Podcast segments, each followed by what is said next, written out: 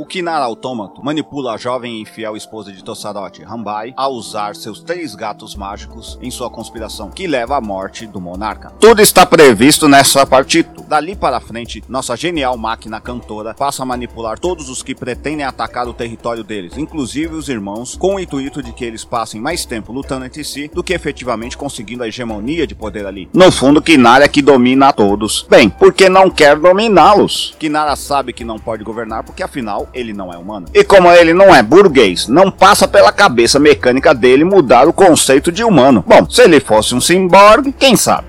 Sombrionauta apresenta Divinos Aparelhos Ideológicos do Estado. Kinara, quadrinho 2021. Concerto do concerto. Antes de continuar, agradeço se puder compartilhar, curtir e se inscrever no canal deste podcast. A máquina consegue que os irmãos se separem, que Monguchi não assuma o trono e que Faralak se case contra sua vontade, sem eles perceberem que ela é o grande manipulador do que acontece. Fico pensando no seguinte: esse autômato realmente se move por sua própria vontade, já que esses humanos inconscientes da existência dele são apenas fantoches. Parece que o autômato sabe melhor como esses humanos agem e por isso pode controlá-los melhor do que os próprios podem se controlar. Kinar autômato entende que existe força sobre eles que os mesmos não reconhecem. Logo, são inconscientes e, portanto, incontroláveis. Tudo que é inconsciente é incontrolável. Alguns chamam isso de alma, de psique, de anime, de espírito, de Deus. Mas o que é isso tudo na verdade? Ideologia. Isso é o que os marxistas chamam de ideologia um conjunto de ideias, valores e cultura que afetam o racionalismo dos humanos em seus processos decisórios. Ela é criada a partir de uma série de instituições que estão presentes na vida das populações e que mais convencem do que as repreendem. Algumas delas são a religião, a escola, a família, a política, o sindicalismo, os sistemas de informação e até mesmo artes, esportes e outros produtores de cultura. Althusser chamou isso tudo de aparelhos ideológicos do Estado. E justamente nosso feminicida cita que em